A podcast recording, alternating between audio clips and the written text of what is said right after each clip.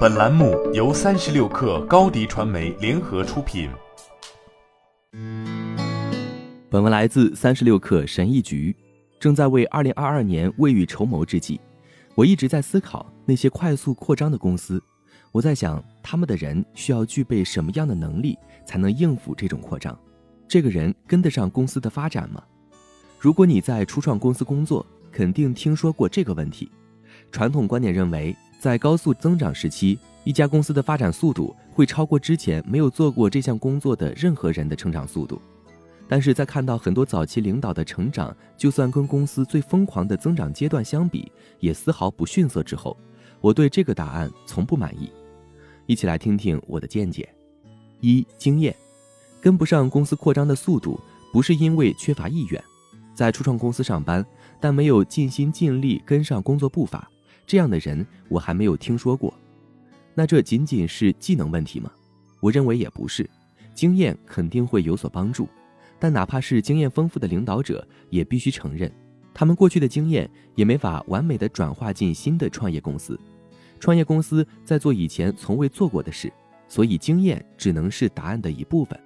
每个人都知道，有没有经验丰富的领导者的差别很大，但在定义上的这种小小的改变，有助于了解哪些类型的经验是成功的良好预测指标。二，重塑核心理念。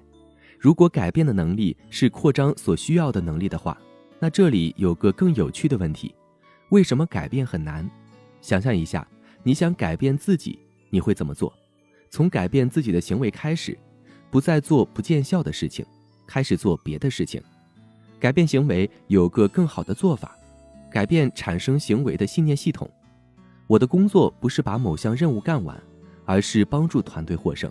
重塑个人的核心信念是扩张的灵丹妙药，但重塑信念也很难，因为你想要取代的核心信念也是你取得成功的原因。三榜样，就我们所知，向优秀的领导学习是成为更好的领导最安全的路径。其中很大一部分原因是领导工作当中最难的部分是没法靠看书学来的，你得去感受它，然后才能对什么才是好领导有感觉。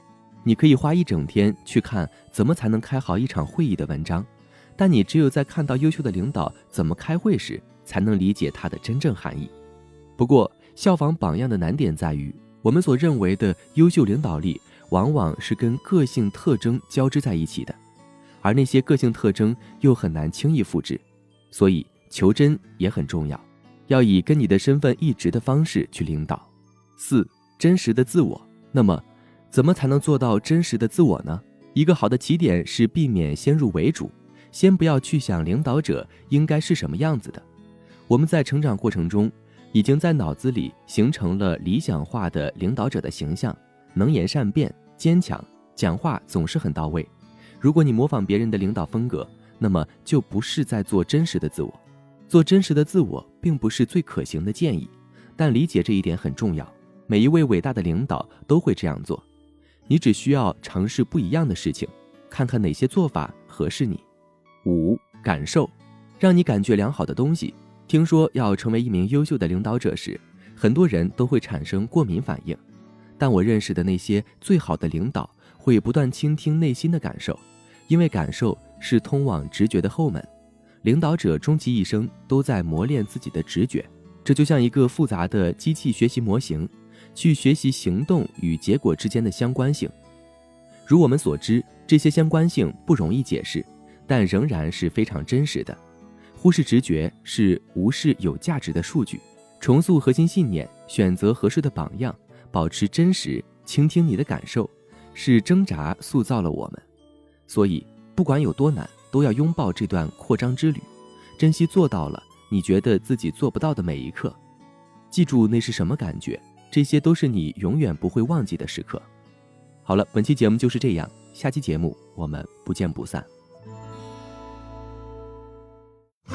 品牌蓝 V 想涨粉就找高迪传媒，微信搜索高迪传媒，开启链接吧。